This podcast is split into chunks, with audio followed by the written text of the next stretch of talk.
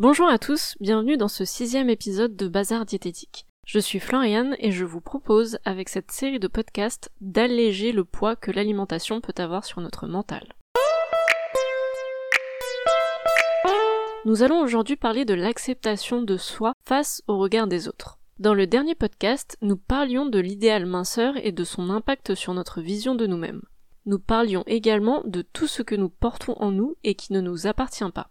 Si cela ne vous dit rien, je vous encourage à écouter le podcast numéro 5 qui traite de ce sujet. Je parle beaucoup de bienveillance envers soi-même, de prendre le temps de s'écouter, de prendre soin de soi, de se faire confiance. C'est d'ailleurs une tendance depuis quelque temps. On commence à entendre parler de l'acceptation de soi, de l'acceptation de son corps, de ses défauts, de ses cicatrices, de ses complexes, de son imperfection. Le désir est d'assumer ce que l'on est. Mais comment fait-on lorsqu'on ne se sent pas capable d'aimer son corps? Comment fait-on lorsqu'on n'arrive pas à accepter ses cicatrices, lorsqu'on ne peut plus voir ses boutons dans le miroir, ou lorsque notre poids nous renvoie à un mal-être insoutenable? Et comment fait-on face au jugement des autres? Nous allons répondre à ces questions durant ce podcast. Dans un premier temps, comment faire pour se détacher de notre jugement et du jugement des autres? Tout simplement en comprenant le mécanisme mis en place quand nous intégrons nos commentaires et ceux des autres. Tout commence avec une pensée qui va générer en nous une émotion. Pour rappel, nous avons détaillé les émotions dans le podcast numéro 4. Pour comprendre ce mécanisme, Brooke Castillo, coach de vie américaine, propose un modèle simple et efficace qui permet d'analyser nos situations de vie au quotidien. Dans ce modèle, on retrouve cinq étapes. La première étape correspond aux circonstances. Ce sont les faits, c'est-à-dire les situations qui ne sont pas contrôlables ni modifiables. C'est par exemple la météo du jour, ou bien tout ce qui touche à votre identité, lieu de naissance, âge, parents, frères et sœurs, nom de famille. Les circonstances sont également tout ce qui touche au passé, car il n'est pas modifiable. La seconde étape correspond aux pensées. C'est l'interprétation que l'on fait des circonstances avec notre filtre social et personnel. La troisième étape correspond aux émotions qui sont générées par ces pensées. Il y a sept émotions de base, dont peuvent découler des mélanges d'émotions classées selon leur intensité. Par exemple, l'angoisse est un mélange de peur et de colère, ou de peur et de tristesse, voire les trois en même temps. La quatrième étape correspond à l'action. Une fois l'émotion digérée, elle incite à répondre au déclencheur. Attention, ne rien faire face au déclencheur est aussi une action. C'est un choix qui a été déterminé, donc une prise de décision, donc une action. La cinquième étape est le résultat. Le résultat correspond aux différentes conséquences engendrées par l'action. En résumé, des circonstances vont créer en nous des pensées qui vont elles-mêmes amener des émotions qui seront à l'origine de nos actions. Ces actions produiront des résultats. Prenons un exemple. Si nous revenons sur l'histoire de notre ami Marcel, le contexte était la mère de Marcel, partant d'une bonne intention, dit à son fils qu'il devrait faire attention à ce qu'il mange car la mauvaise alimentation tue à petit feu. Et que finalement, s'il perdait un ou deux kilos, ça ne lui ferait pas de mal. Les circonstances sont donc les propos de la maman de Marcel. Les pensées de Marcel vis-à-vis de ses commentaires vont l'amener à avoir une réaction émotionnelle forte, ce qui va d'ailleurs constituer l'événement déclencheur de sa modification à la nourriture pour ceux qui s'en rappellent. L'action qui va résulter de ces émotions va donc être la modification de sa relation à l'alimentation.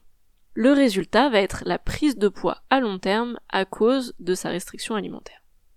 Les circonstances sont neutres, c'est-à-dire qu'elles ne sont ni bonnes ni mauvaises. Peu importe la situation, ce sont nos interprétations qui vont donner un jugement à ce fait.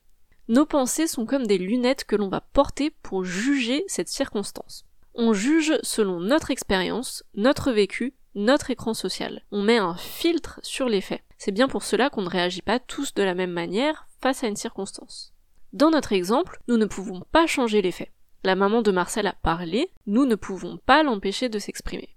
Par contre, nous pouvons changer nos pensées vis-à-vis de ses propos. Et à partir de là, on peut tout faire. Nous savons que les pensées de Marcel, à ce moment-là, résultent du contexte d'insécurité qu'il a connu dans son enfance et qui ressurgissent avec les propos de sa mère.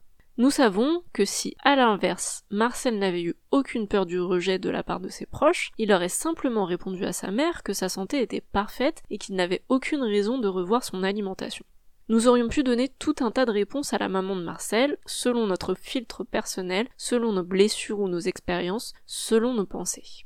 Et c'est à partir de ces pensées que vont découler nos émotions. L'émotion est un état affectif intense, caractérisé par des modifications physiologiques. L'objectif est d'observer ces changements au moment où on les vit et réussir à décrire les symptômes lorsque l'émotion arrive. Cela permet dans un premier temps de prendre du recul sur cette émotion et dans un second temps de comprendre pourquoi cette émotion est là.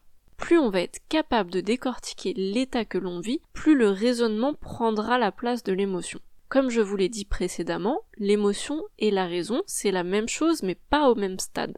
Plus l'émotion est comprise et intégrée, plus nous prenons le chemin de la raison. Si vous avez peur de faire face à vos émotions, dites-vous que le pire qui puisse vous arriver, ce sont des sensations physiques désagréables mais sans gravité, qui sont de l'ordre de l'inconfort.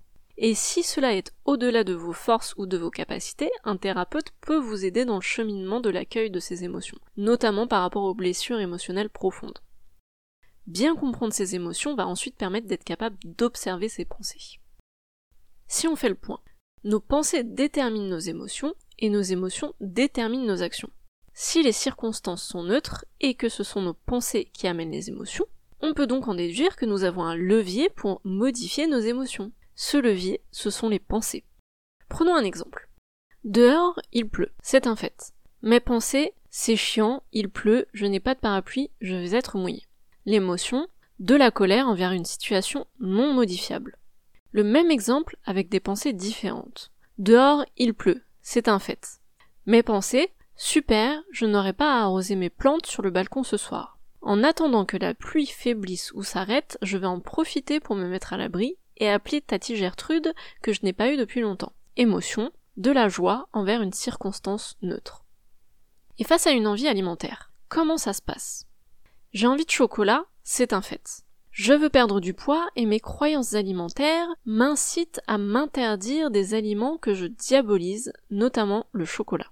J'y pense et j'y repense et je finis par craquer. J'engloutis une barre de chocolat, puis une deuxième, puis une troisième. J'ai le ventre trop rempli, ça m'a fait du bien sur le coup, mais maintenant ma tête ne cesse de me répéter que je suis nulle et que je n'ai pas de volonté pour maigrir. Je culpabilise, j'ai honte de moi. Mes émotions sont un mélange de colère et de tristesse. Reprenons la situation avec un changement de pensée. J'ai envie de chocolat, c'est un fait. Je veux perdre du poids et je sais que pour cela, je dois être attentif à mes sensations alimentaires. J'analyse mes pensées. Ai-je faim ou est-ce une envie émotionnelle?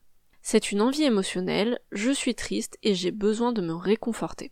Ok, dans ce cas, je vais déguster ma barre de chocolat. Je vais prendre le temps de savourer sa texture dans ma bouche, je vais m'enrouler dans sa douceur, je vais profiter au maximum de tout le réconfort que cette barre de chocolat peut m'apporter. Après avoir dégusté ma barre, je suis apaisée et mes émotions sont positives. J'ai satisfait mon besoin en pleine conscience et je n'ai eu que du plaisir. Je n'ai pas l'envie d'en manger d'autres. Là, on entre dans un cercle vertueux. Nos pensées entraînent nos émotions. Le modèle de Brooke Castillo se retrouve dans d'autres schémas. Par exemple, les prophéties autoréalisatrices. Si l'on croit que quelque chose va se produire, on va avoir une émotion qui va donner lieu à une action qui elle-même va donner lieu à un résultat qui va valider la croyance qu'on a au départ. Le biais de confirmation est un phénomène similaire. Si nous avons une croyance de départ, notre filtre va nous laisser voir uniquement les choses qui vont confirmer cette croyance de départ. La pensée influence le résultat. Pour certains, ce système est complètement logique. Pour d'autres, comme moi, ça peut être une révélation. Nos pensées sont un filtre composé de toutes nos croyances qui influencent nos émotions, nos actions et amènent un résultat. Notre pensée a un pouvoir énorme sur notre bonheur. Le fait de se sentir bien ou mal ne dépend pas de la circonstance en elle-même, mais de la pensée qu'on en a.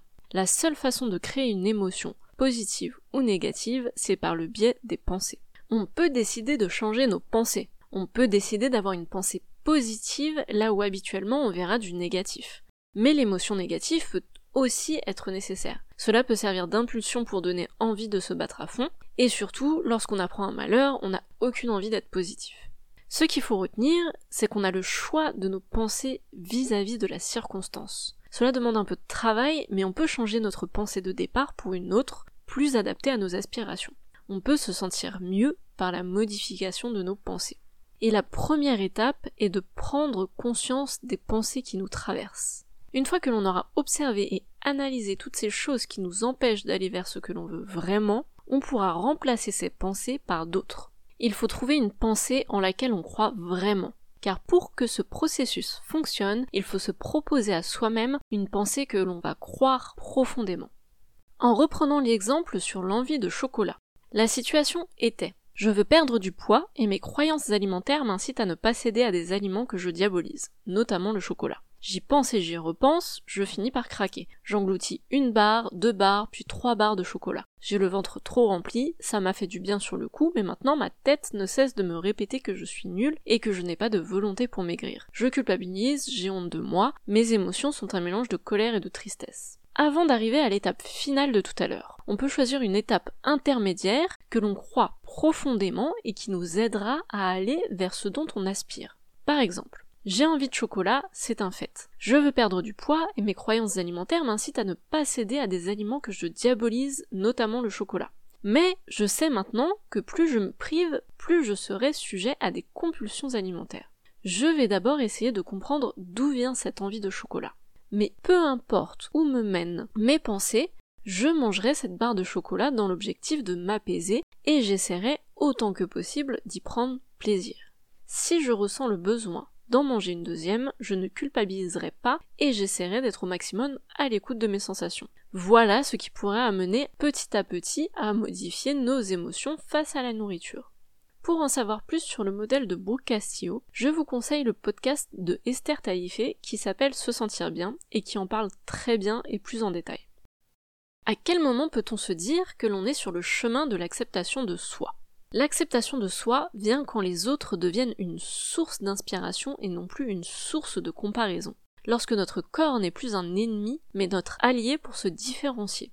Lorsque plaire aux autres passe par notre aura et notre charisme plutôt que par cacher nos complexes à tout prix. On peut modifier notre regard sur nous-mêmes grâce aux pensées.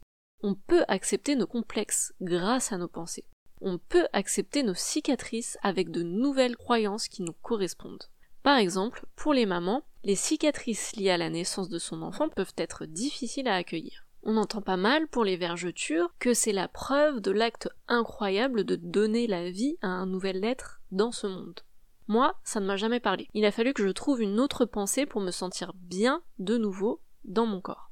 J'ai donc choisi que mon corps était comme un livre et que chaque cicatrice racontait une de mes batailles. Les modifications de mon corps suite à ma grossesse sont donc ma bataille pour donner naissance à mon fils. Et j'accepte beaucoup mieux depuis d'avoir un ventre encore marqué par la grossesse. Concernant le jugement des autres, ce n'est plus qu'une circonstance à laquelle on choisit d'appliquer un filtre de bienveillance envers nous-mêmes. Si monsieur machin me critique sur mon travail lors de réunions, c'est peut-être que finalement il a peur de moi et de mes capacités. Il a l'air d'aimer se sentir plus compétent que les autres et mes aptitudes dans son domaine le font peut-être sortir de sa zone de confort. Et non pas je suis nul, je n'y arriverai jamais, je devrais changer de travail. Voilà comment appliquer un filtre de bienveillance envers nous-mêmes. Revenons maintenant sur l'exercice proposé par le docteur Zermati permettant de retrouver nos sensations alimentaires. L'exercice proposé est maintenant de manger selon sa faim. Il s'agit de prendre conscience de ce que vous ressentez en vous interrogeant sur vos sensations alimentaires. Trois situations vont se présenter. La première, vous ne ressentez aucune sensation. C'est souvent un manque d'attention. Il faut essayer d'être plus à l'écoute de ce qui se passe dans votre corps, dans votre ventre, dans votre bouche. Deuxième situation, vous percevez des sensations confuses que vous avez du mal à identifier. Ai-je faim ou envie de manger? Ou encore, à la fin du repas, vous éprouvez un manque, mais est-ce de la faim ou encore de l'envie? Troisième situation, vous ressentez précisément une sensation dont vous ne tenez pas compte je sais que je n'ai pas faim mais je mange quand même, ou je sais que j'ai assez mangé mais je ne m'arrête pas. Contrairement aux exercices proposés jusqu'à présent, vous n'allez plus vous contenter d'observer vos sensations alimentaires, vous ferez tout votre possible pour tenter d'en tenir compte. Donc, si vous n'avez ni faim ni envie de manger, essayez simplement de ne pas manger. Si vous avez fait un gros repas de famille un soir, vous pouvez très bien vous réveiller le matin suivant en n'ayant ni faim ni envie de manger. Dans ce cas, n'hésitez pas à sauter votre petit déjeuner. Cette sensation de satiété est un signal de votre corps qui vous informe qu'il n'a pas fini de brûler le dîner de la veille et qu'il lui faut encore un peu de temps pour digérer. Votre estomac n'a pas encore totalement évacué son contenu et vous réclame du temps. De la même façon, vous recevrez aussi des informations au cours des repas. Au beau milieu de votre assiette, un signal vous informera que vous avez assez mangé et qu'il est temps de vous arrêter. Là encore, il faudra essayer de s'arrêter. Si vous êtes attentif à vos sensations alimentaires, elles pourront vous conduire à sauter certains repas, décaler les horaires de repas, manger entre les repas. Il ne faut donc pas tenir compte des croyances alimentaires qui imposent la fréquence ou la répartition des repas. On vous demandait de prendre trois repas par jour, de ne jamais en sauter, de ne pas manger entre les repas, de manger copieusement le matin et légèrement le soir. À partir de maintenant, il faudra manger quand vous avez faim, ne pas manger quand vous n'avez pas faim, et vous arrêter quand vous êtes rassasié. Vous consommerez ce dont vous avez besoin en fonction de votre faim. La priorité absolue est votre rythme biologique et votre horloge interne. Elle doit d'ailleurs avoir la priorité sur l'horloge sociale que vous retrouverez par la suite. Si vous ne parvenez pas à suivre cette recommandation je mange à ma faim, c'est normal. Faites ce que vous pouvez. À chaque fois que vous ne pourrez pas tenir compte de vos sensations alimentaires, indiquez sur un carnet les circonstances dans lesquelles cela s'est produit. Nous savons qu'il s'agit toujours de situations liées à la relation que vous entretenez avec la nourriture, ou bien à des émotions qu'il faudra nommer en indiquant les circonstances de leurs apparitions. Voilà, je vais m'arrêter là. Merci d'avoir écouté ce podcast jusqu'au bout. Vous pourrez me retrouver tous les vendredis pour un nouvel épisode. Je vous souhaite un très bon week-end et à la semaine prochaine.